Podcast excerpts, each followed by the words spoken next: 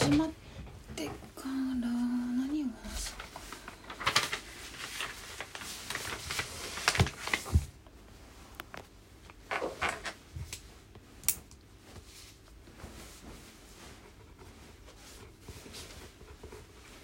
な朝ぬだ。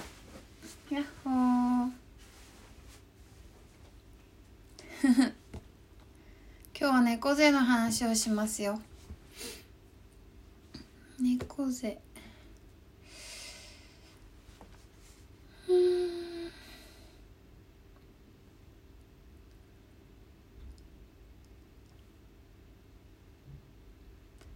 猫背って猫背は何がみんな嫌なんだろう？ああ残念。ありがとう。ありがとう。でもそっか。何も聞けないんだ。そうか。イヤホンしたらいいのにな。イヤホンないね。こんばんは。猫背。猫背ってすごい。猫背はみんな人気だね。猫背の話をしましょうね。猫背って何が良くないんだろう猫背の何が気になりますか？なんで猫背を直したいと思うんだろうか？なんで猫背直したいんだろう？なんで猫背直したいかな？うーん。姿勢が悪いのがかっこ悪いかな。猫背。猫背とストレートネックはだいたい併発していますね。猫背ストレートね猫背はここが内に入っちゃってることでストレートネックは首が前に出てしまっていることなんですけどだいたい併発していてどっちが先多分首がまっすぐなのに肩が入っている人ってあんまりいないかもね今ね。猫背ね。はい。でどうしようかな。もうちょっと人来るんでしょうか。なんか猫背姿勢関連で質問あれば残してコメントしてください。もうちょっとしたらいろいろ解説始めます。どうしようかな。猫背になる。理由と。理由仕組みと。座り方と改善のためのセルフケアをお伝えしようかなと思います。そうね。それ書いとこうかな。えーと猫背の違う。猫背の理由と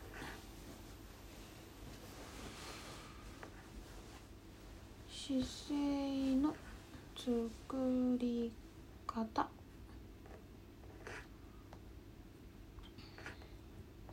猫背改善。改善のための。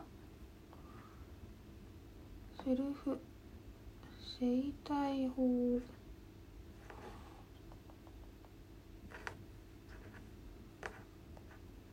体法についてやります。固定。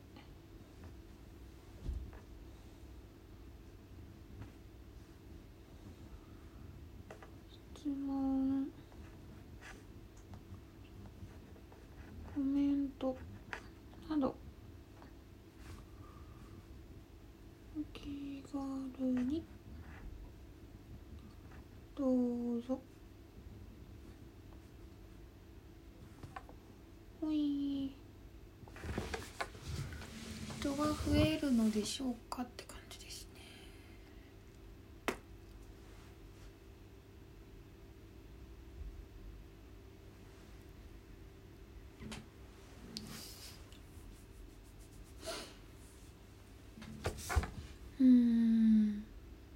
もうちょっと人が増えるまで待とうかな。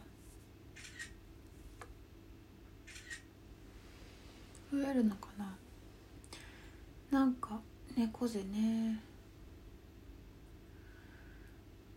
猫背の人は反り腰。猫背でも反り腰になるかな。まあじゃあぼちぼち始めましょうか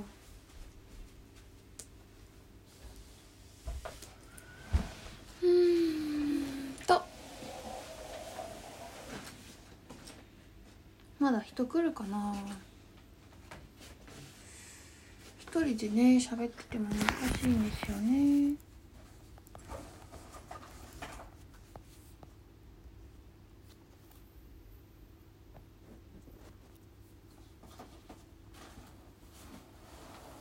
うん。はい。じゃあそうですね。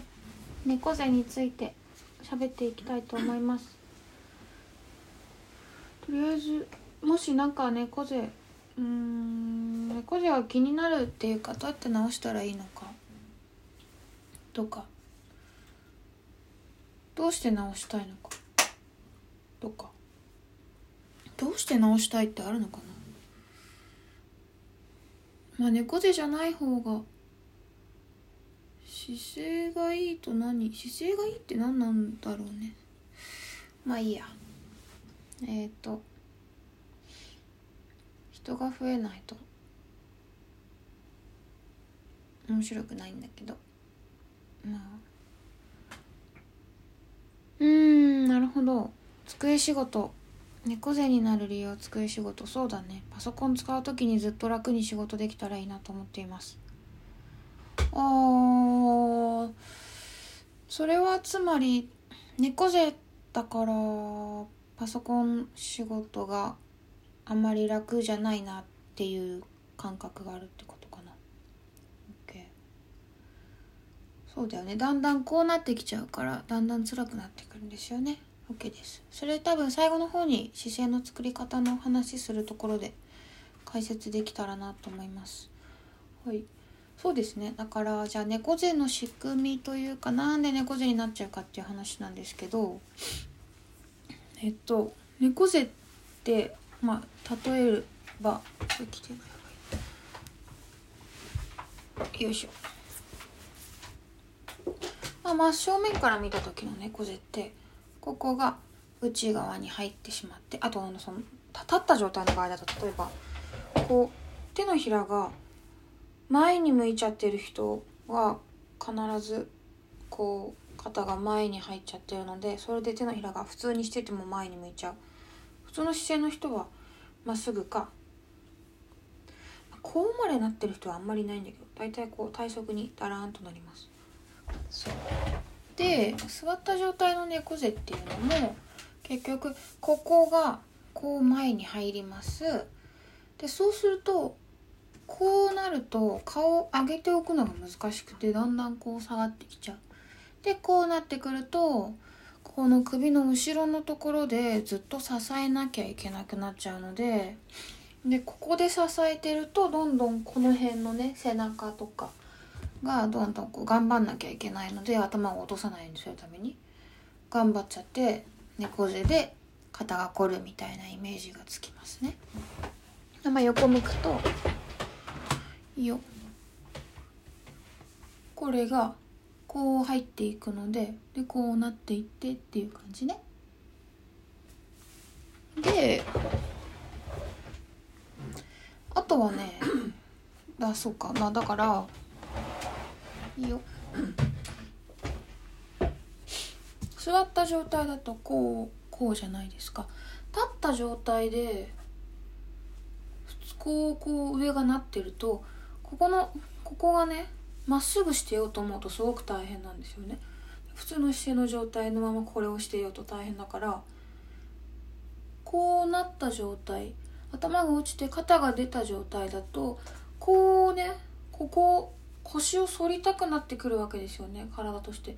もしくはもう本当にこうなってくる。こうやると老人だからさ多分なかなかみんなこっちにはいかないんだけど。前になってでここが反って反り腰で頭が落ちてでみんな多分ヒールとか履くと余計にそういう感じになっちゃいます。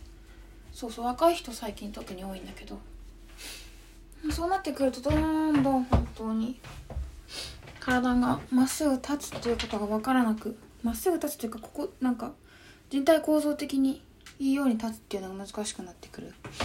っていうのがあります。うん。で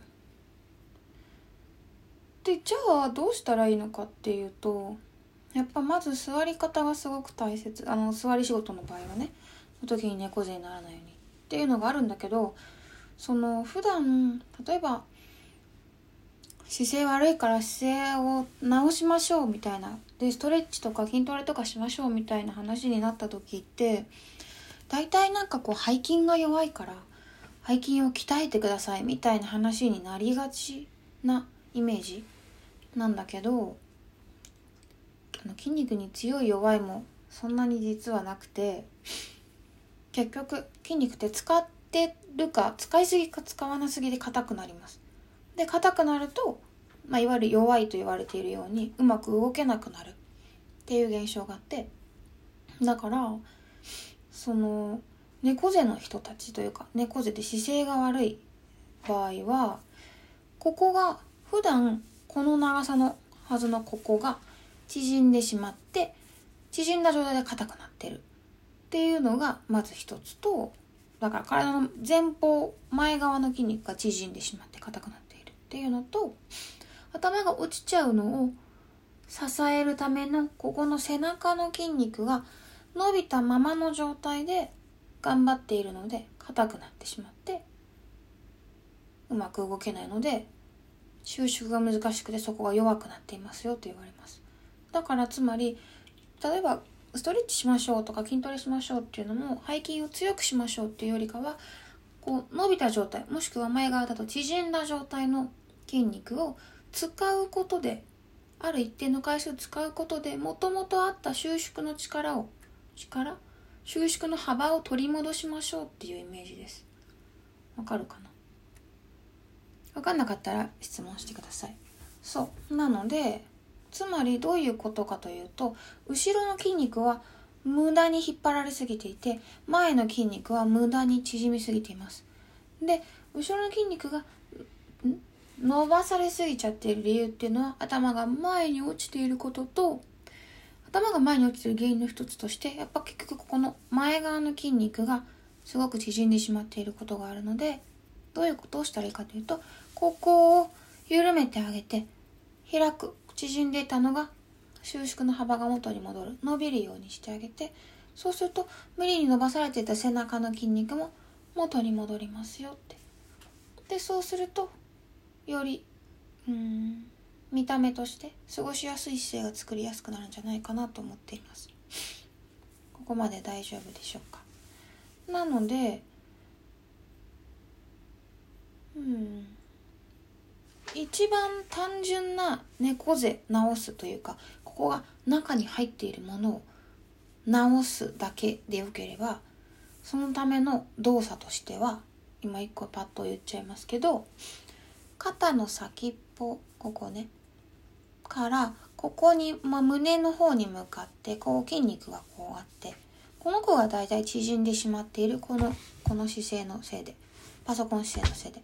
この子は縮んでしまっているので硬くなって縮んだ状態で。だからこの子にあなたはもともとこんな風に動けるんですよっていうのを教えてあげるためにてっぺんを胸の方胸のえっ、ー、とだから乳首の方向に向かって胸の先っぽに向かってこう前に出して戻して前に出して戻して。わかるかな？肩甲骨って体からうん皮の下にあるんだけどいわゆる骨とか筋肉から少し浮いていて肩甲骨かなり自由に動きます。なのでこう前にここ肩甲骨ね。前にちょっと出してあげる。で戻す。前に持ち上げて出す。戻すってイメージ。出して戻して。胸に先っぽ近づく。胸の先に肩の先近づけて戻して。近づけて。無理にしないように。呼吸しながら出して戻してってやると肩こうやって回した時にやった側の方が軽いはずです。やった側の方が開くはず。やってみてください。反対側いきますよ。これ何回でもいいんだけどね。あんまやりすぎると筋トレになって疲れちゃうので。肩の先っぽ胸の方に向かって持ち上げて落とすって感じ？縮めて戻して縮めて戻して縮めて戻して縮めて戻して45回やるだけでかなりここが開くと思うんですよね。でまあここを開くっていうのは、まあ、肩こり一瞬楽にするぐらいの気持ちで特にこれで猫背めっちゃ治るとかじゃないのはないんだけどまあストレッチとかするよりはもしかするとこれの方が治り治りというかパッと見治りが早いかもしれないっていうくらいです。そう。で猫背を根本的に治すにはもちろんその筋肉の収縮が元に戻ることもすごく大切なんですけどそもそもの姿勢の改善がすごく大事になってくるのででその姿勢をきちんとはまるように人体構造上ねいい感じの姿勢をするとそんなに疲れないんですけどだそれがはまるようにするためのエクササイズがあるんだけどそれやろうかな。どうしようかな。夜やるにはちょっと激しいんですけどまあ説明だけしときます。もしやれる人がいたら一緒にやってもらって構いません。うん。ちょっと立ち上がるよ。えっと体に鼠径部という部分があってここなんですけどコマネチする時のここ。下着女性が下着を履いた時のこのラインですね。股関節の付け根あたり。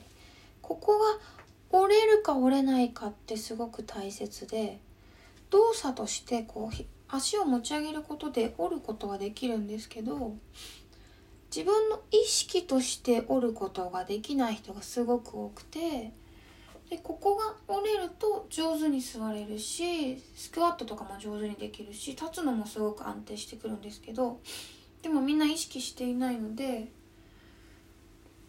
なかなかできなくてでここが折れないと例えば前屈もここヨガの前屈とかそうなんだけどここから折れるとこうなるんだけど大体みんなこのお腹からこう折って前屈しようとする。見えますかね？お腹から折って前屈しようとする。そうじゃなくてここから折りたい。全ての動作において。でここが折れないと年を取ってきた時に骨盤が倒れちゃってどんどんこうなんていうの？腰がま曲がってくるっていう仕組み。ここが折れさえすれば骨盤は柔らかく動くんですけど。で座る時きちんと座って猫背にならないためにもここがすごく大切なので机とか壁でもいいんですけど骨盤幅にこっち向きにしようか。骨盤の幅ね。肩幅じゃなくて骨盤の幅で足を開いて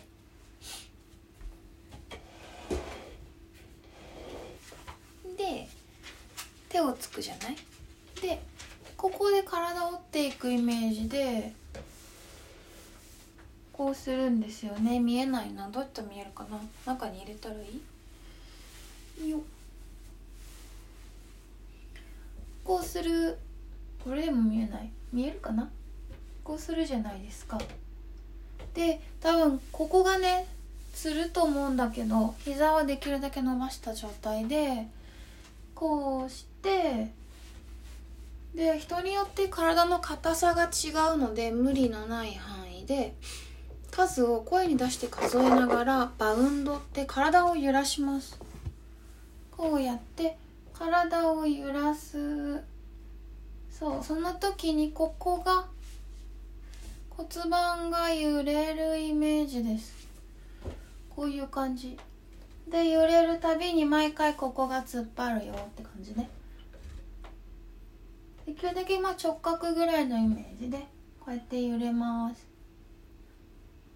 息を下がるたびに吐く感じ。ふふふふって。よいしょ。でこれえー、あ理想としては50回ぐらいできちゃうとすごく変化が分かりやすくて50回今できる人はやってもらうといいんだけどえ本当やるとすごい変化が分かると思います。でこっから座り方のポイントをお伝えします。これがここが曲がることが分かった状態。鼠径部の今のエクササイズやった状態でやるのとやらないのとは全然違うんですけどでも人によって今やってたかやってないか違うと思うんでまあとりあえず座りますね。座る時もはお尻を突き出しながら座ります。そうすると座骨っていうお尻のうんなんか座骨っていう骨があってとんがってるんですけど骨盤の一部分でお尻を突き出した状態で座ると座骨が座面につきます。わかるかな？座骨が座面につく。座面についた状態で上半身イメージとしては骨盤の中にそのまま入れてあげる。わかりますかね？これがもし分かりにくい場合は肋骨さコツコツ突き出して座ります。この時に反り腰にはならなくてよくて反り腰って大体この辺の腰。私も多少はまると反った感じはするんですけどその時って腰じゃなくてもっと骨盤の付け根あたりが反ってるか前に入ってる感じ。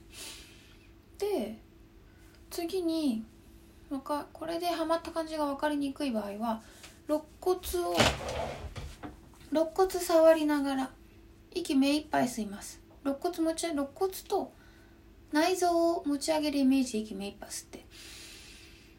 持ち上げたら息吐きながら内臓だけ下に落とします。ふう下っ腹ボヨーンってする感じ。その上に力を抜いて骨盤をじゃない肋骨を重ねます。できた？もう一回いきましょうか。肋骨触りながら肋骨と内臓を同時に持ち上げます。息吸って持ち上げる。息吐いて下っ腹ボヨーン力抜いてその上に肋骨重ねます。うん。で上半身。そうするとうまくいくと下半身は腹が座った感じ。どっしりするけど上半身は軽いなーっていう感じになるはずです。そこからイメージとして大切なのが体を支えているのは背骨では背中ではなくてお腹と背中の間ら辺にある背骨です。このイメージすごく大事で。骨盤の真ん中から背中とお腹の間に太い棒が生えていてこの辺まで生えてます。耳のこの辺骨首の骨はこの辺までつまり伸びているっていうことで骨盤の真ん中からつまりお腹と背中は力を抜いた状態柔らかい筒の状態でその真ん中からズドーンと生えているものに体を支えられています。そうして骨盤から伸びている骨の上にバランスをとって頭蓋骨乗っています。頭蓋骨だからこの首の方耳の方まで背骨骨が伸びてるなってイメージできたら頭蓋骨力抜いてふんわりさせてください。このイメージもすごく大切。でそうしたらですね大体みんなここがまだ頭が下に落ちちゃってるのでここを胸の辺りを少し持ち上げてあげる。そして頭を体の上に持ってきましょ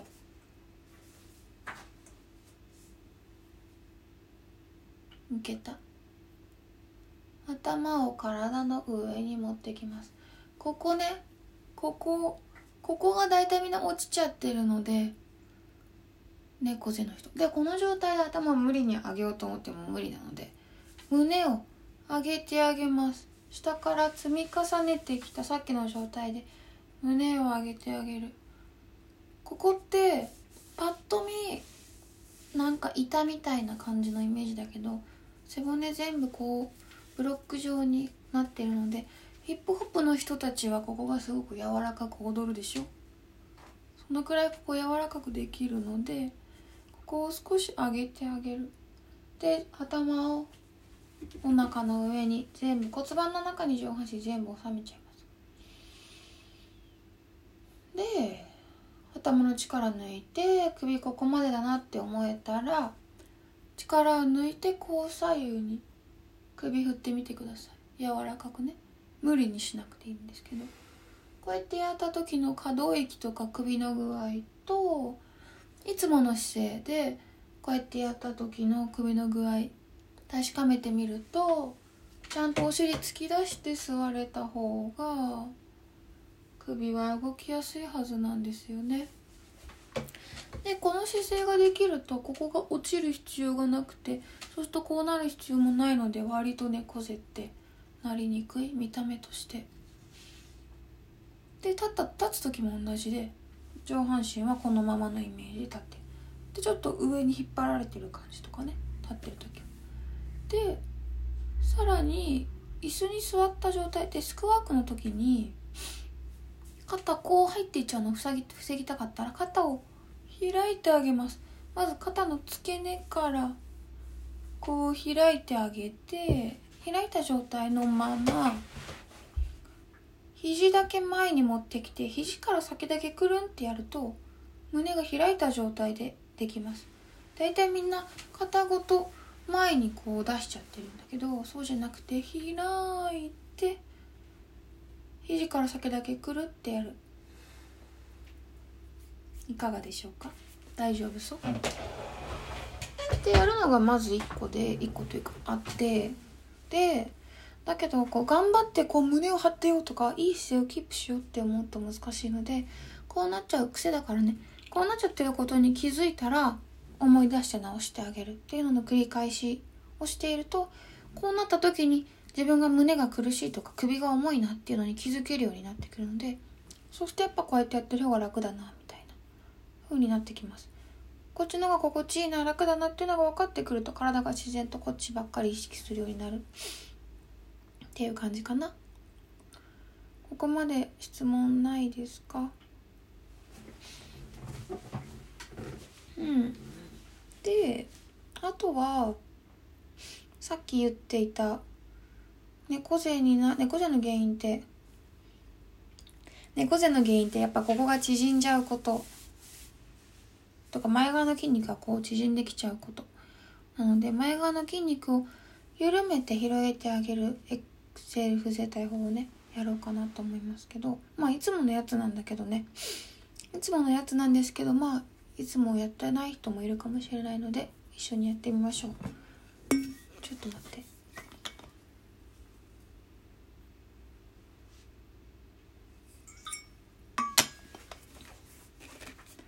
では私がまあ大体例えば今今日とかね低気圧だったんですよね。らしいですけど低気圧の時とか片頭痛とか肩こり歯ぎしり胃もたれ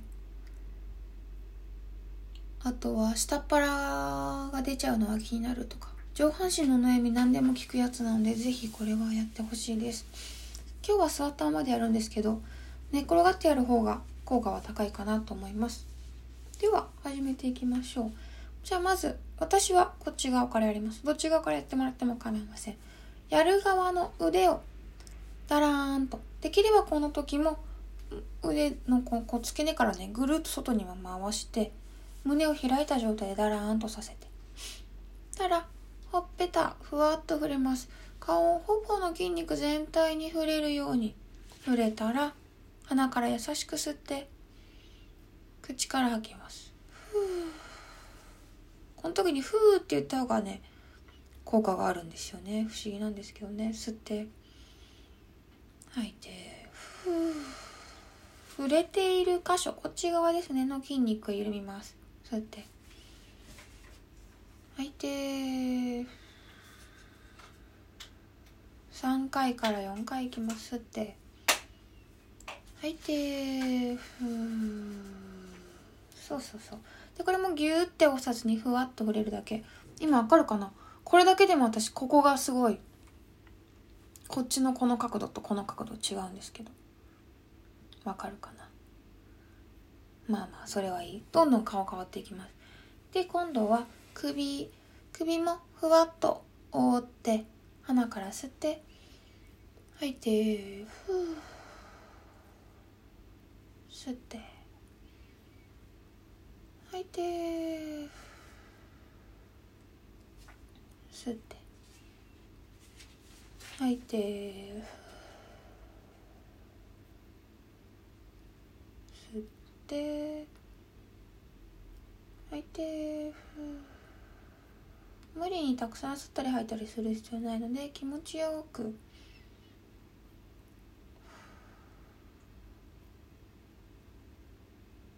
い。そしたら今度はここ鎖骨のすぐ下。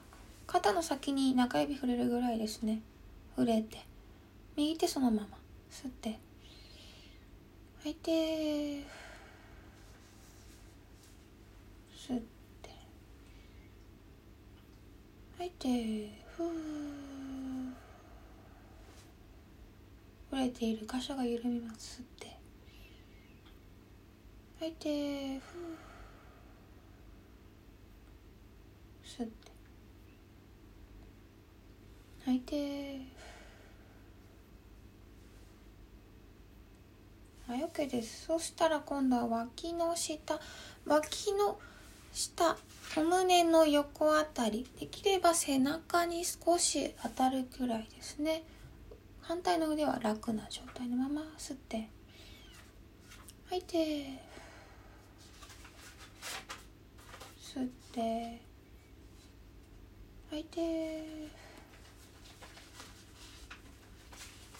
て。吐いて。吸って。吐いて。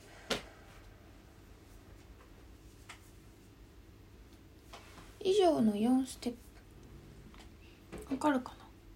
こっちの顔の方がちっちゃいのわかりますか？筋肉緩むと顔が筋肉疲れてるとどんどんエラが張ってくるんですけど顔が大きくなって。完全に今こっち緩んだ。肩も下がったね。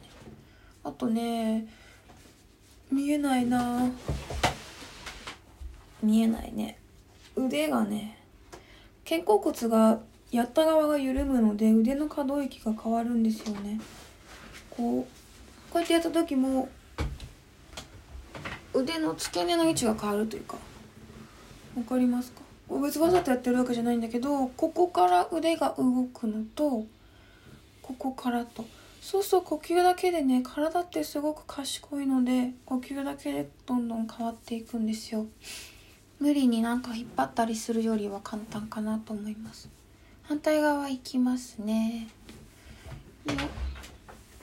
ぐるっと肩回して左だらんとして。ほっぺたふんわり触ります。これもできるだけ力入れないで面と面が重なるだけって感じ。なのでこれの時も骨盤突き出して座骨盤の中に上半身を挟めて座れているとより効果が高いです。ほっぺ触って鼻から吸って吐いて吸って吐いて吸って吐いてふう。吸って。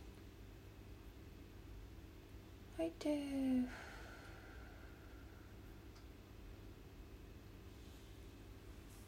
うん。ほら。だいぶ揃ってきましたね。で首触って。首もふんわり横が横の方ね覆って吸って。吐いてふう。吸って吐いてふう吸って吐いて吸って吐いて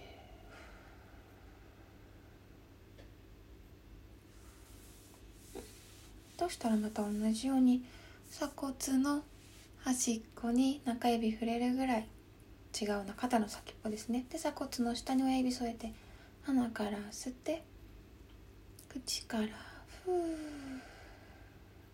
吸って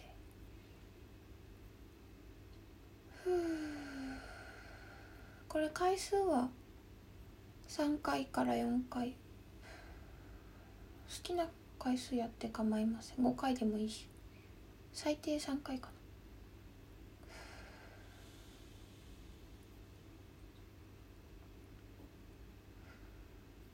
うんそしたら今度は脇胸の横ですね。背中に当たるぐらいまでしっかり指入れて呼吸します。吸って吐いて触れている箇所が緩みます。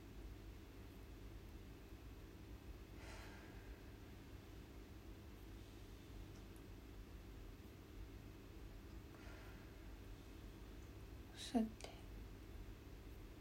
吐いてふう吸って吐いてふはーい。お疲れ様です。うん。顔わかりますかね？こっちの方がこっちの方が今ちょっとこっちの方が効いちゃったかもしれないけどだいぶちっちゃくなりましたね。で腕を上げた時もわかるかな？ここから動いてる感じ。あとね寝っ転がってるとよくわかるんですけどこれウエストも細くなるというか薄くなります。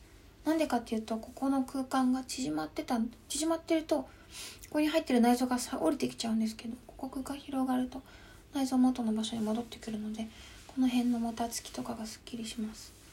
でこれやるとここが開いてくる自然と。無理に胸を張らなくても。で続けてると猫背もだんだん改善してはくるんですけどやっぱ結局座り方が大事なので座り方も気にしつつ腰反らないようになんか自分にとってどこが心地いいかなっていうか角度をこうね気にして調整しつつっていうイメージでやったらいいんじゃないかなと思うんですけど。どうでしょうか？聞いた？やってみたかな？なんか質問あれば猫背に関してはこんな感じかな。なんかそうですね。あとはまあ集中してる時にああよかった。やりましたか？よかったです。続けてください。なんかそうですね。寝てるタイミングなんだ横になってるタイミングでやるのが一番効果がありますってさっきも言ったんだけど。朝でも夜でもいいし朝も夜もやってもいいしやった時に片側だけ効きが悪いなと思ったらそっち側だけもうちょっとやってもいいし特にこう絶対こうしてくださいっていうのはなくてただただ優しく触れて優しく呼吸するっていうことが大事です。なんか質問あれば受け付けますがなければこんな感じです。次回何かリクエストがあればお待ちしています。あと何か言うことあるかな。うん。あああと猫背の人は姿勢よくしようと思って頑張ってこうギューって胸を張ったり一生懸命しちゃったりする人がいるんですけど無理にここ胸張っちゃうと筋肉伸ばされたら反動で縮みたくなってギュッてなっちゃうのであまり無理にやらずにこの体操をしてください。はい質問。鼠径部から掘る運動をやってみたらふくらはぎがだいぶ硬い感じがしました。うんうん。ふくらはぎが硬い冷え性ですかね。そしたらじゃあね。なんかふくらはぎの硬さはそのまあ全身筋肉つながってるのでふくらはぎが今多分一番硬いから気になるだけでもしかすると他の箇所も硬いかもしれないですけど、えっと、ふくらはぎの硬さについては歩く時に前回も言ったかな冷え性の時に歩く時に指までちゃんと使ってあげるとか。ああそうそう。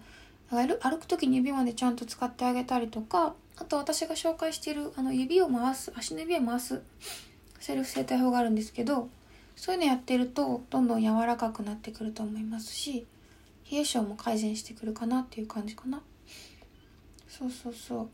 硬い筋肉先っぽの方の筋肉が硬いとより血が回りにくいというか熱が発生しにくくてその辺りでどんどん冷えてきちゃうので歩く時に親指まで使ってあげることと足指回しやるといいと思います、うん、鼠径部から折る運動ぜひ続けてください。思っているよりすごく効果があってだんだん歩き心地とかも変わってくるし座り心地も変わるしとってもおすすめです。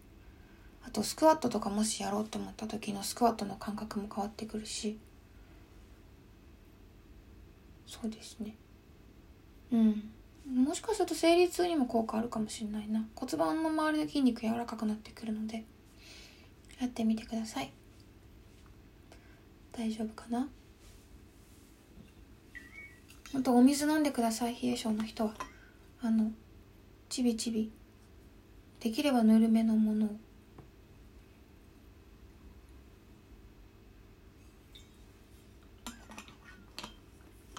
大丈夫かな？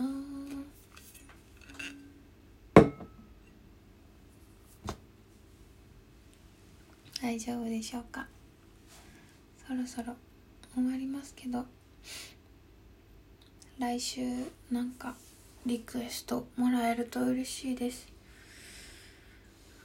なかなか毎週何かを喋ることはね大変だよね。ね。うん。またああぜひぜひ続けてください。また生理の話とかしてもいいんですけどちょっと考えます。よし。じゃあ今日ははいこちらこそ皆さん見てくれてありがとう。今日はこのぐらいで終わりにします。また質問等あればいつでもご連絡ください。ということで。おやすみ。